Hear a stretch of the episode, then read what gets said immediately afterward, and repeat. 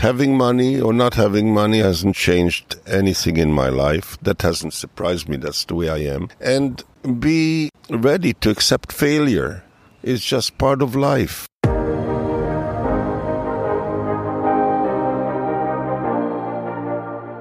You are a driven international professional or manager, have achieved quite a bit already, but are asking yourself from time to time, what do I really want? How do I want to work and live? Then this is your podcast.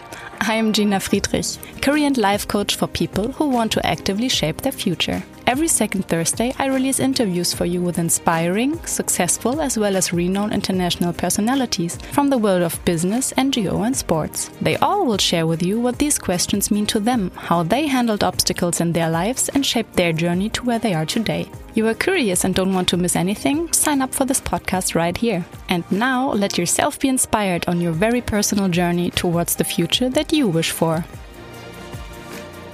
Hello to this episode with the title of Having Money or Not Having Money Hasn't Changed Anything in My Life. This episode will give you some special insights into the life of the 72 year old inventor Morris Ostrow, who was born in Germany with his parents being survivors of the Holocaust, raised in Israel, moved to Canada, and calls Japan his home now since decades. Morris is a studied engineer, was a top judo player of the Canadian national team, who also succeeded in the Jewish Olympics in Israel. Hear how he decided to not follow in his father's shoes, joining and one day taking over his successful factory. Morris also shares how he started working as an engineer and the situation when his dream of being part of the International Olympic Games came to a sudden end.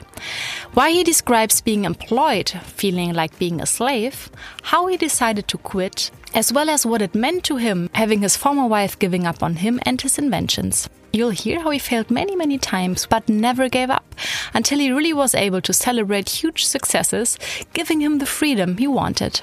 Get ready for some very nice stories and his personal impulse to people who are still not sure if and how they should go ahead with an idea. And here he is. Welcome, dear Morris, to this podcast. I am very excited having the time to speak with you today. And I'm likewise very excited. It's funny because we met actually more coincidentally, but still I believe that there are no coincidences in life. And I'm, yeah, I'm very thankful that you actually just said yes and that we're sitting here now in Tokyo Midtown in the middle of uh, green trees and some birds that we hopefully will hear in a moment as well. Um, yeah, and here in Tokyo, we had a little chat already that made me curious and uh, even inspired me on, on a couple of ends. And I thought I will share this uh, as much as you're going to share with us now, uh, dear Morris. If I would, just to give our audience a bit of impression who you are, um, in terms of like really as a person, if I would ask your closest friend who Morris is, what would he or she tell us? I talk too much. well, uh, I have a lot of friends. Uh, I love people. I love sharing things with people, and uh, from all over the world, all nationalities. And it's a pleasure that there's so many different kinds of people in the world. And every day I wake up and I say, it's time to go to war. uh, I'm joking, of course. But uh, I try to live my life to the fullest every day and try to enjoy it. That's maybe what people would say about me. What a nice thing to hear or to imagine others saying about you. And when we had our chat, um, you were mentioning just like straight away that you're an, you're an inventor that there are so many things that you do, but the core is kind of being an inventor. And I'm just curious, maybe you can tell us how it all started, how you actually yeah, followed your path to do all these things, this, these different professions that you do today. That's a good question. And uh, the answer is that I think I've always been an inventor. I was born an inventor. Since a little kid, maybe because my parents were poor when I was young, um, they I had no babysitter and no toys to play with, so I had to create my own toys from finding things in the garbage and just making toys out of them. And that's what started it, I think. And uh, I wasn't a good student. I was maybe one of the worst students in my class. I was in Israel at the time. I was born in in Germany, Bayreuth, Germany. My parents were Holocaust survivors I was born 1948 and uh, we went to Israel in 1949 because the state of Israel was born in 1948, and uh, I was there till the age of 12. And at the age of 12, we went to Canada. My parents decided to go to Canada, where my father became very successful, and he wanted me to follow his. He had a factory and so on and so forth. And I said, No, life is too short. I want to live my life and enjoy my life. So I became an engineer as I said, I started being an inventor. For inventors, it's good to have an engineering background. And uh, I love being an engineer. And also, I was involved in sports. So I became uh, one of the top judo players in Canada. And uh, at the age of 25, I graduated. I had my black belt. I was in the Canadian national team. And they have a Jewish Olympics in Israel. So they chose me to go to Israel, and uh, I was very happy to be back in Israel because I still had my childhood friends there in a little town called Ra'anana. And I participated in the Jewish Olympics. I got a silver medal, which I'm very proud of.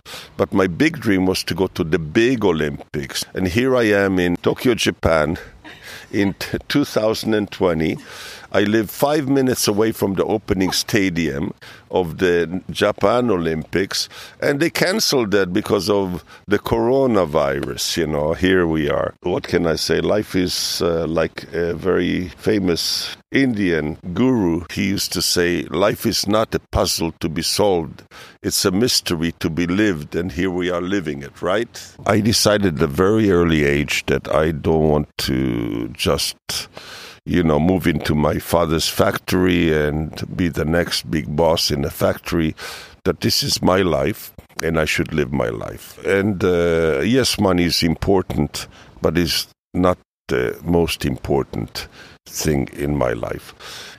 Uh, I got a job in the nuclear research department in Israel and it was a great job, but I still had the big dream of being in the big Olympics in 1973, which is way before most of you listening to this podcast were born. So after two years of working in this wonderful job, I quit my job and I came to Japan soon thereafter. And I did judo for over a year. I got injured. There went my big dream. End of story. And then I had to make a a living? How do you make money? So I did a lot of things, but the thing that I want to talk mostly about is my inventor part of my life. I always realized that if you can come up with one invention that could make a lot of money, then why waste your whole life working for a company? Why become a slave to any corporation or any organization.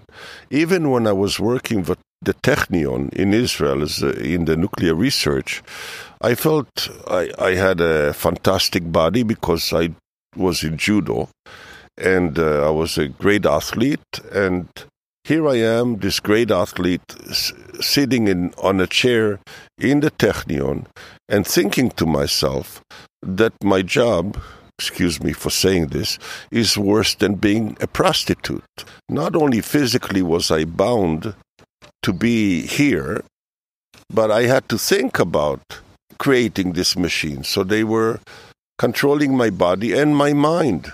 So I decided uh, what actually made me quit is one day I was sitting at my desk. I did a great job. They loved me. And uh, and I loved my job too. Uh, one day I'm sitting there at my desk and I see this little ant crawling on my desk, and I thought to myself, how lucky the ant is. It can was born with everything pre-programmed. It knew everything it needed to exist through its life. No studying, no reading all these books. If I spend my whole life trying to read all the books around me, I wouldn't be able to finish. There's so much knowledge. So I said, it's time to quit. Um, yeah, wow. So you, uh, I mean, we are just talking a few minutes and there's so much in it and I have so many questions in my head. I'm sorry I had to, we are just using one microphone, which makes it a bit uh, difficult. Sorry for pulling it away. But um, maybe really going a couple of steps back. Um, you've mentioned that your, your father was actually inviting you to join his successful business, to be part of that business, to come back to Canada. And I was just wondering, and, and before when we were talking, you said that, oh, you just have mentioned that you had your own dreams, but still I can imagine that that was not an easy situation to be in if you have your, your dad who's actually living his dream, wanting his son, his only son, to be part of it. How did you how did you feel and how did you deal with this feeling of saying no to him? So my father was devastated when I told him that I'm very sorry. I have no plans of joining his company or getting into his business. Uh, my life was too precious and uh, my freedom was too important. And uh, I truly respect him for being able to do what he did uh, with no education, no university or anything, because it was interrupted because of the war. He couldn't go to school. And yet he came to uh, a new country, Canada, and managed to make a real success for us. We lived in a gorgeous house. We all had cars, whatever we wanted, we had. But I had no plan to continue his dream. Now, I started all kinds of crazy businesses because I remembered uh, one man told me a long time ago if you work for a company, you work for the company all your life, you end up with a pension, it's very secure, everything is good. But at the end of the road, you probably won't end up with a lot of money. And uh, money, let's face it, is freedom. Money is freedom. So, and I don't want to be a slave to a company. So I decided to try different things. And I did many, many things. And some made money and some didn't make money. But I have my freedom. I can go to work when I want. I don't have. I don't go when I don't want. Now, uh, one of the things that I love to do is I'm an inventor. So I've always invented things which I like to invent. In the beginning, I invented high tech stuff because that's I'm an engineer and I can do that stuff. I can invent elevator systems, for example. To mention elevator systems, the one I invented was when I stayed in my father's place in Toronto. He lived in this very expensive high rise apartment and the problem with that is every morning when you want to take the elevator to go to work, you have to wait because a lot of people, there's rush hour. I decided, wouldn't it be nice if you didn't have to wait for the elevator? So I invented an elevator where you had a little control unit inside your unit, and uh, you set a timer, like for how many seconds from now you want to use the elevator and then you push the request button so you can get the fastest service possible without waiting in the hallway. And uh, I thought it was a great invention, but tried to convince Otis and uh, Westinghouse and Mitsubishi to buy your invention. Very difficult. They didn't buy it. And I made a lot of those things. And it's hard to go to a company and convince the president or whatever, that you would really change the quality of the service that's available now. So I failed and failed and failed, spent years inventing this high tech ideas and constantly failed. And what I want to share in this podcast is what made it possible for me to become financially successful.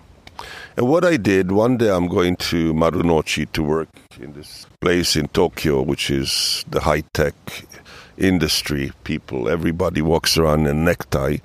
And uh, I decided on the way, I used to ride my bicycle there. And 35 years ago, nobody rode a bicycle. It wasn't very popular, but I did in a necktie and a suit. And I'd work only twice a week because for a company, Mitsubishi related company, I didn't want to sacrifice my whole life for a company because then you cannot really have the energy to invent anything. So I worked twice a week for eight years for patent office. And uh, they paid me very well. Uh, for the twice a week, and I decided I'm not going to invent anything high tech. I'm going to invent something very stupid that's very easy to make, and let's try to make some money with that. And that's exactly what I did. May I just ask a question here? Because um, I, am just wondering where you get this power or this positive energy from when you experience one fail, let's call it fail, you use that word after the other. I mean, that, that really requires some, yeah, some energy to get out of that hole or get out of the situation, especially when experiencing that a couple of times after after each other. So, what helped you to again and again get on both feet and try again? I would say partly stubborn, partly stupid, and uh, it's just my nature. Now, I'm not the first one to be like this. I think Edison tried like a thousand light bulbs before he got the right material that didn't burn up. And it's just the nature of being an inventor. Now, uh, having said that, there's a Japanese uh, proverb that in Japanese goes like this: "Ano shippai wa seiko no moto." Now, what that means in English is uh, failure is the road to success, and I think that is wrong. The right proverb should be failure and failure and failure and more failure and more failure is the road to success. Okay. So there you go. Uh, and that's the way it is. Nothing works the first time. You have to keep trying again and again and again. So I kept trying, and then eventually I came up with a stupid idea, and that became a worldwide success. Why? Until today, I don't know why people wanted to buy that stupid thing I invented. And what it is, just to share it with you, because I'm sure you're all dying to know is I took two pieces of plastic, transparent plastic. I made a frame out of them. The size was A4 size, and I put some dyed silica sand in there with some other types of sand with different specific gravities and uh, put some water in, and you, I closed it up. And it's called a, I called it a sand picture. And what it does is when you turn it over, the sand falls down in the water, makes beautiful little mountains, and people fell in love with that. Why? I don't have a clue. And that made a lot of money. It became a worldwide hit. And ever since then, I went on to in the next and the next and the next. And now I make bicycle pumps. Why? Because I love bicycles. I always did.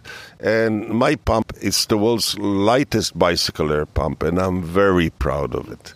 Yeah, congrats. That's amazing. And I it's funny for me now seeing you smile while you share all this because you guys cannot see him um, and I think it's it's amazing and a huge success. And I was um, yeah, I was still wondering in the end if, if these moments happened and, and you, you still managed to start over again and you mentioned this proverb and you realized that it needs failure and failure but still i could imagine that at a certain point in time you feel like giving up. You feel like you know what maybe maybe even doubting that this is the right path for you. So how did you handle these phases when you actually really felt like this is getting tough and i i actually i'm not so sure anymore if this is the right thing to do? That's a very good question. Everything great. Keep going. Keep going. So he knows everyone. uh, that's a whole story in itself. Used to work for me. Anyway, moving forward, you become very doubtful at some point. But what's the what's the alternative? To give up is not a very nice alternative. Not a very nice alternative. And I used to tell my second wife, now I have my third wife. My second wife, when she gave, she totally gave up on me. And she said some very nasty things to me about my patents and inventions. Because I took her back to Canada and she saw how my father lives, my mother live, and the opulence of their lifestyle. And then we come back to Japan, and I live in this little apartment and she told me at one point that uh, she's totally given up on me. And one night she said that I asked her, What's more important, love or money? And she said, Money. And uh, when she saw, unfortunately, I brought one of those sand pictures home, and she saw it, and the thing she said about that is, Who is going to buy that shit? And when you have no money, and you're totally out, totally down, it's not really what you want to hear. And it's very hard to keep yourself motivated. And I think one of her most brilliant, she's Japanese, mm-hmm. not a na- native speaker, one of the most brilliant uh, poetic things she ever said is that my patents, my patents are worth less than toilet paper. Because toilet paper, at least you can wipe your ass with. But my patents are totally useless. And three weeks later, that piece of shit became a super success. So, how do I motivate myself? What's the alternative? You have to believe in yourself. And I used to tell my ex wife if being poor was a crime, then 99.9% of the people in the world would be in jail. It's not a crime. Not everybody has to be rich. Enjoy what you have. And that's what I've been doing ever since. Yeah, and it always. So, first of all, thanks for sharing that so openly. Um, but it all always defines on how you define success, right? What does it actually mean to be successful? And everyone might have a super different uh, definition of that. Um, so, what is yours? Enjoying every day, having a lot of friends. I'm 72 years old and I have an eight year old daughter, and she just cracks me up. Cracks me up it, it's my one and only daughter, and uh, I think from what I just said, you can understand why I didn't have a daughter earlier. But uh, my life is just simple things. I'm vegetarian. How many tomatoes can I eat in a day? Having money is freedom. I don't have to work for anyone. I don't have to worry about my next salary. And that is freedom. Now, I don't live in a gorgeous, super big apartment but it's good enough. I don't have a car. I have a bicycle. It's great. And my most of my friends, rich, poor, I have the whole spectrum. They're my friends not because of how much money they have. It's because they're interesting and positive people. And I love positive people. And that's my life. Every day that goes by is gone forever. Can't get it back anymore. Just enjoy the simple things in life. That's what I do every day. Yeah, and we choose. We have the power to make the most out of it and decide on which what actually is the next step and which is the path that path that we want to follow. And Morris, if, if you would be looking back now at many, many years, and you were also explaining, and also before this official part of the podcast, you were mentioning that you went, you had like ups and downs, and uh, you went from not being successful to really, yeah, making it a big success. I can imagine that there were a couple of decisions that you had to take, and maybe there's like the most difficult one that you could share with us, um, which that was, and how you actually take such decisions. Well, the major change in my life, I decided to change my direction from high tech to low tech. That made a big difference. I'm in total control of my life right now. I invent what I want, but the things that I invent, I'm I can manufacture myself. And the best invention is yet to come. I keep inventing. I love inventing. I love it. I get a big kick out of it. And if you can make some money out of it, it's also good. Now, I hope I answered your question. And uh, what were the major road changing decisions in my life? That was one of them. Now, I've invented many things before that, and uh, some did really well. And it's wonderful that suddenly all this money comes pouring down on you. It's just a nice feeling. It's kind of a reward for your efforts. Yeah, and you deserve it after everything that you've put into bringing all these ideas to life and also really focusing on making it your own ideas that you actually work on. How did people around you, close friends, family, and so on, react when you had these moments of taking the decision to not focus on the high tech uh, part anymore, like the high, high tech industry, or also to leave the position of being employed to start your own thing? So, what were reactions of, of close people around you, and how did you deal with them? My friends in general, uh, I have wonderful friends, and it's great. It's just wonderful. They accept me for what I am. They like my energy. And uh, it's a wonderful, wonderful feeling. And they never told you, like, ah, Morris, um, this is crazy, you shouldn't do it. Because if I think about my life and how many times I decided to take a turn, even really like going back from like a high, well paid project uh, lead position to university, for example, somehow need, with the need to make money. Besides that having a more difficult life. I had people i even had my dad telling me that this is crazy and how will you manage this? And you're, you're so used to this and that. And he had all these pictures of me in his head, and I proved him wrong. Um, but I had people around me telling me that this might not be the right thing, and also later leaving the business world, going to the NGO world, where they said you will never be able to get back, and imagine all the money that you make now, and so on. So, like more these not very empowering comments? I mean, there were just a few. It's not like everyone uh, reacted like that. But did you also have people around you, yeah, kind of maybe not so much believing in the path that you decided to take? Great question. I get that all the time, and I've been getting it forever. And uh, it reminds me of one uh, conversation I had at that company, the patent office. Uh, one individual that was working very smart. They were all smart people working there. Um, called me into a meeting room and he said to me, Morris, we're about the same age.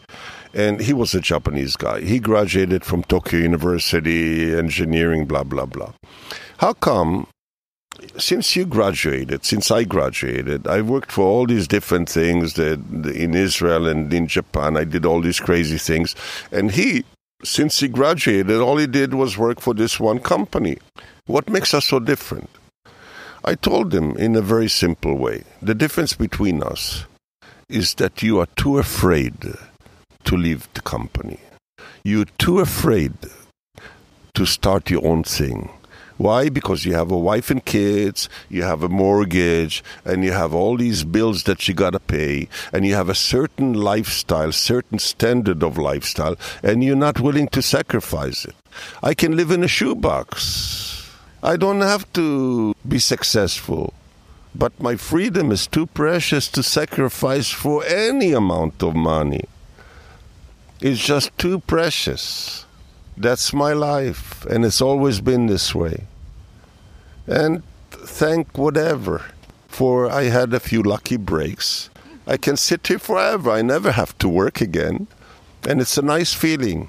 It's a very nice feeling. Yeah, uh, wow. Um, and I was actually smiling when you said that you could live in a shoebox. I remember when I decided to stop my well paid job in the media industry, going back to university, working like two days a week um, to somehow make a living uh, in addition to the savings I had. And that for me, it was also like sometimes I think I had like three or four days in a row, I had potato salad with sausage.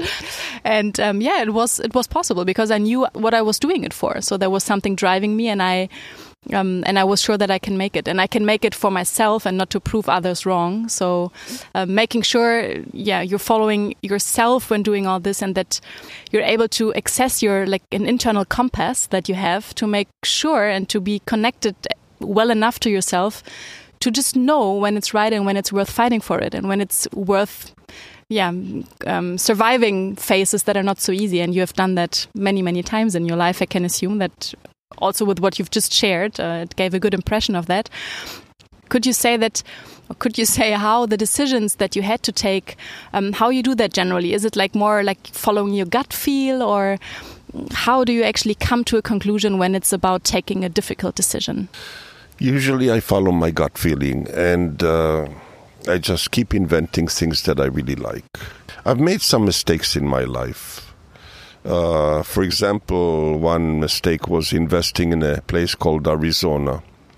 I lost a million dollars.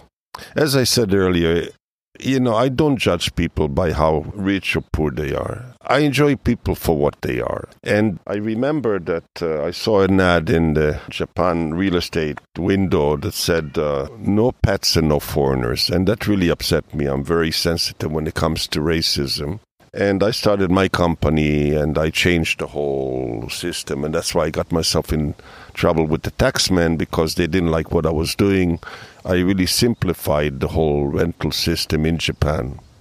Me, nobody, this little cockroach, you know, made a difference. saying that. Yeah, but it's true.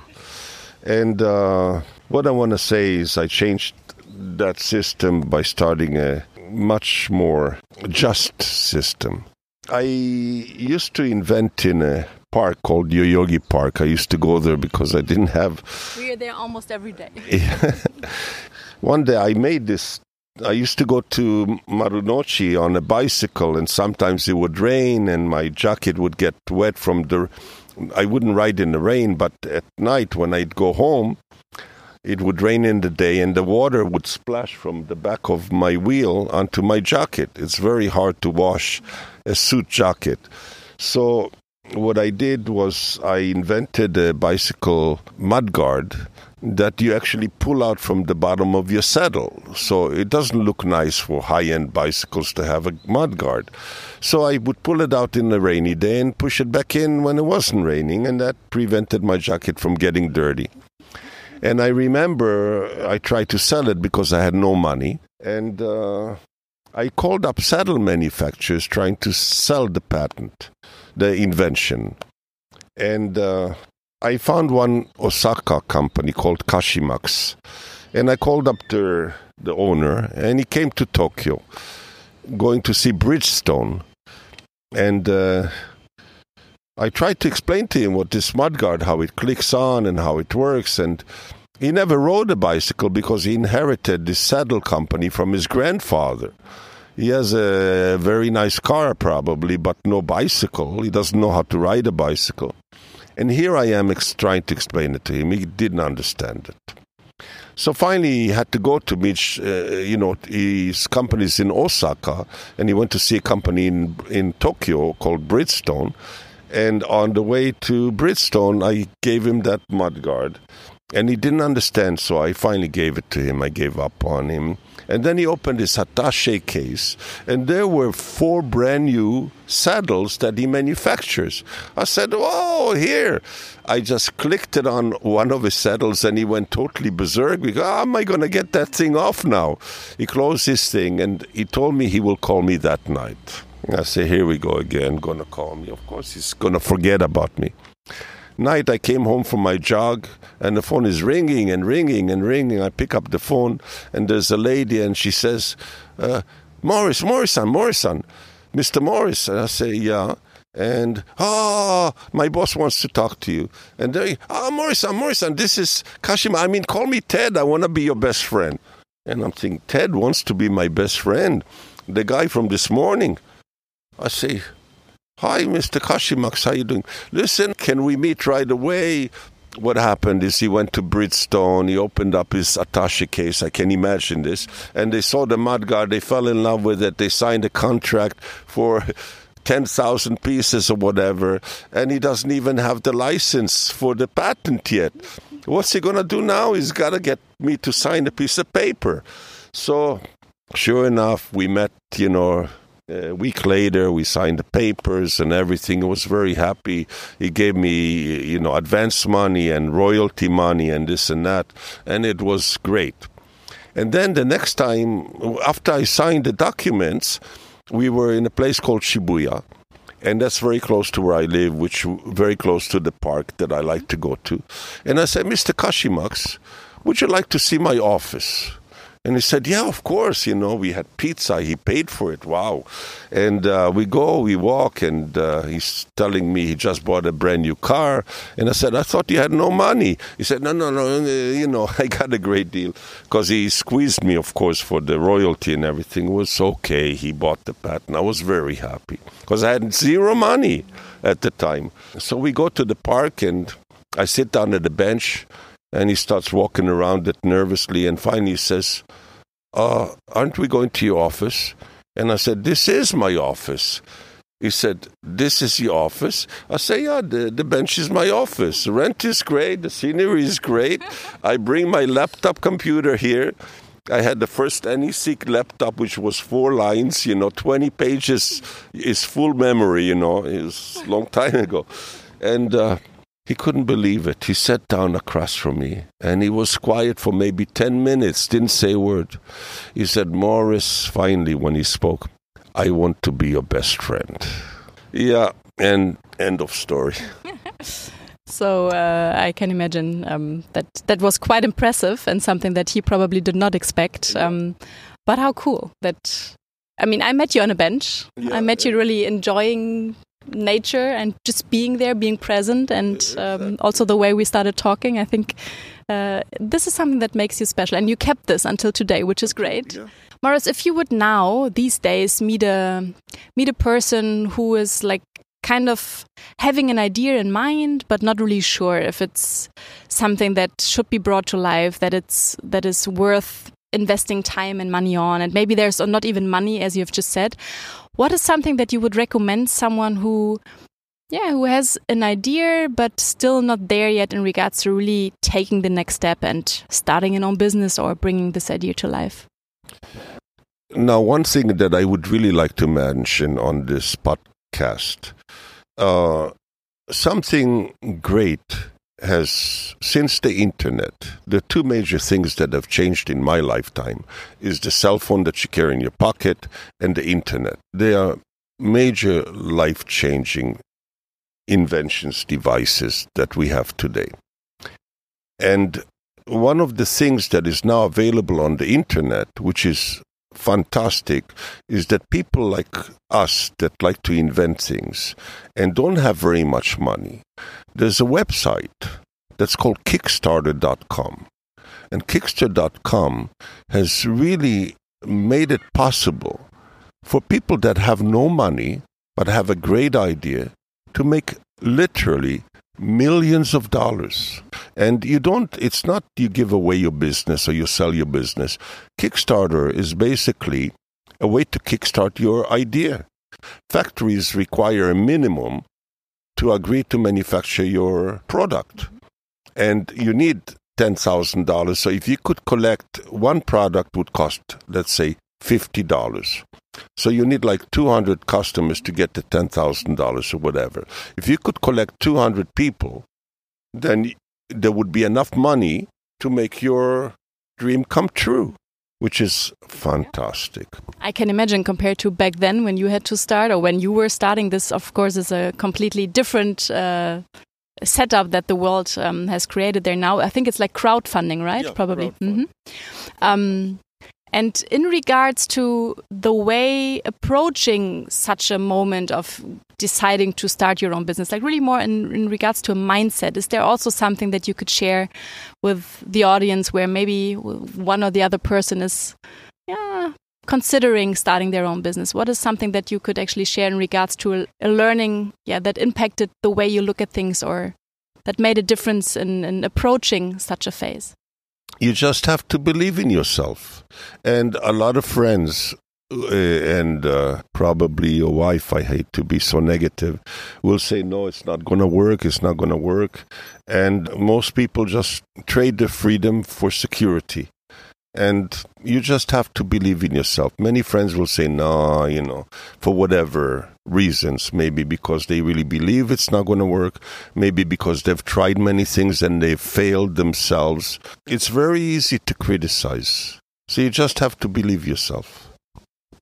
Yeah, and maybe even adding to that, uh, that a couple of people are just answering or reacting like this because they never had the guts to try themselves, right? Because they never tried and they make this a reason why others also might not succeed in it. So this could also be a reason, and I experienced that myself as well. So uh, wow, so many insights and stories that you have uh, that you have shared with us now. And looking back at many many decades of very diverse experiences and successes, what surprised you the most? That uh, having money or not having money hasn't changed anything in my life. That hasn't surprised me. That's the way I am. And be ready to accept failure. It's just part of life. And uh, just keep trying and trying. And the most important thing I feel is if you don't love what you do, then don't do it.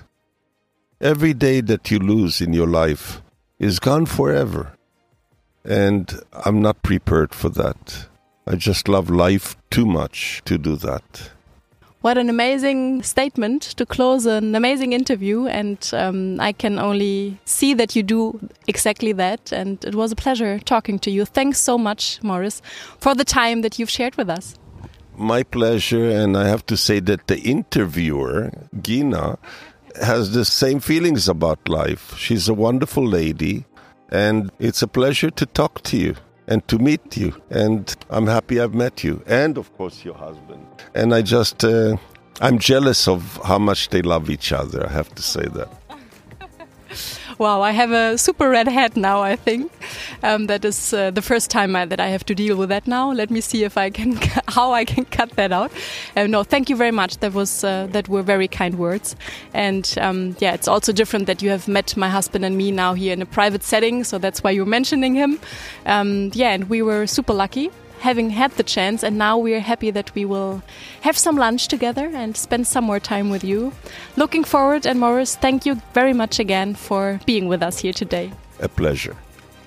If you enjoyed today's interview, I'm more than happy if you would sign up for my podcast on your individual podcast player or Spotify, Apple, Android, or Google Podcast, Deezer, or TuneIn. I hope to have you here with me again soon. Warm regards from Düsseldorf in Germany.